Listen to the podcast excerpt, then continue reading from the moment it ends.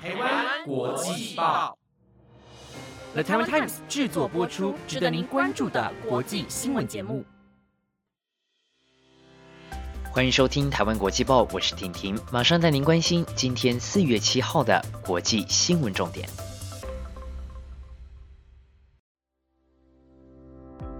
各位听众朋友，大家好，欢迎收听《台湾国际报》。不晓得您订阅《台湾国际报》了吗？按下订阅按钮，您将不会错过我们最新的节目内容。另外，也邀请您赶紧追踪我们的 IG 粉丝专业，您可以在 IG 粉丝专业上面知道更多国际名人的介绍，以及每周的重点新闻整理。赶快动动手指头订阅追踪吧！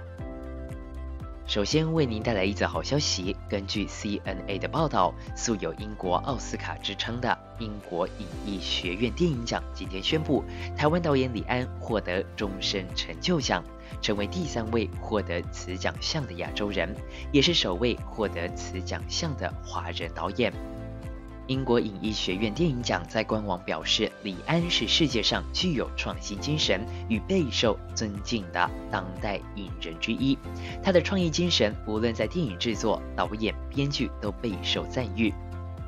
得知此消息的李安也透过助理李良山表示，在这困难的一年，受到英国影艺学院电影奖的这个鼓励，内心感觉很温暖。他将会继续努力。同时，李安也心系泰鲁格号出轨事故，想向在花莲不幸受难的朋友们致上慰问之意，大家保重。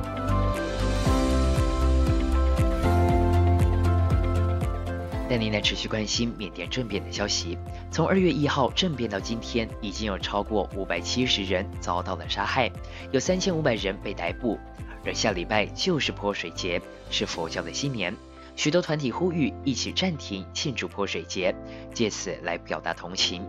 而就在昨天四月六号，示威者一大早就在第一大城仰光泼洒红漆，抗议军方政变以来引起国际公愤的全面镇压，也提醒军政府手上沾满了鲜血。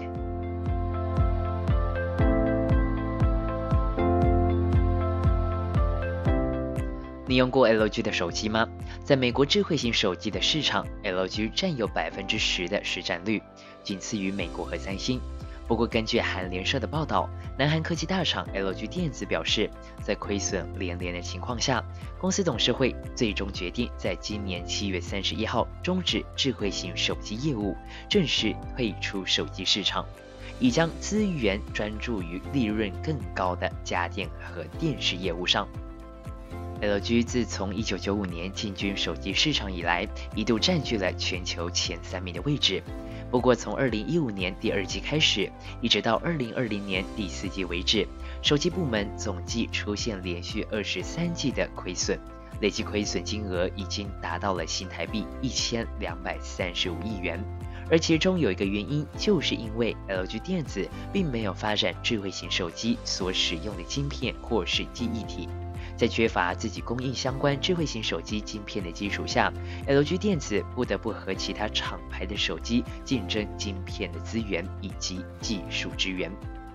在这种情况下，对于晶片供应商来说，LG 电子变成了一个更边缘的客户，进一步损害了 LG 重新获得过去影响力的机会。虽然退出了智慧型手机的业务，但是这个决定不但可以停止每年至少五千五百亿韩元的亏损，还能为 LG 增加至少四到五兆韩元的价值，相当于一千两百七十亿台币。而且 LG 在未来还是充满优势，包括长期以来一直是主力产品的洗衣机和冰箱等家用电器，以及电视和电池业务等等。相信很多听众朋友都在担心，刚买没多久或是还在使用的 LG 手机怎么办呢？不用担心，LG 电子表示将会继续为现有行动产品的客户提供服务支援和软体更新，时间的持续状况将因为地区而有所不同。另外，根据南韩 SK 证券分析师预测，随着 LG 退出智慧型手机市场二零二一年三星在北美的市占率将从二零二零年的百分之二十七增至百分之三十，成为 LG 退场的最大受惠者。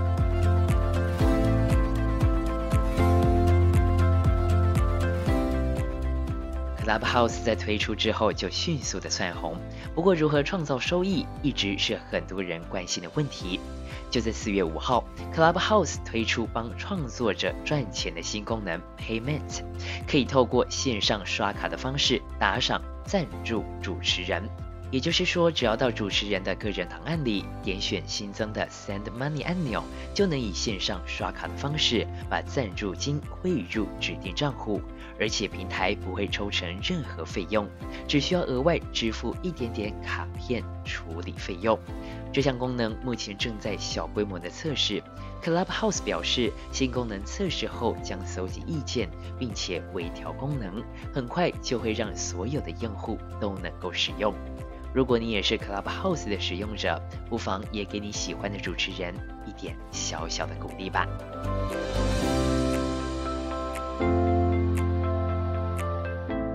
加密货币的市场在这一两个月可以说是越来越热，整体加密货币的市值在四月五号第一次站上了两兆美元的大关。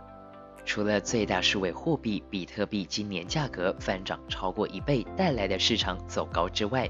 最近为加密货币市场再推一把的最大功臣，则是以太币。根据经济日报的报道，以太币是区块链平台以太坊的代币。以太坊去中心化金融应用日渐受到关注。这些基于区块链的金融服务，能省去银行和券商等传统中介机构。近期掀起 NFT，也就是非同质化代币数位收藏交易热潮。许多非同质化代币是以以太币来计价，而在台北时间四月六号上午，以太币触及到了两千一百五十一点二五美元，再次改写历史新高。你对于加密货币了解吗？也许深入研究的你也能够搭上这波热潮，为自己赚取额外的收入。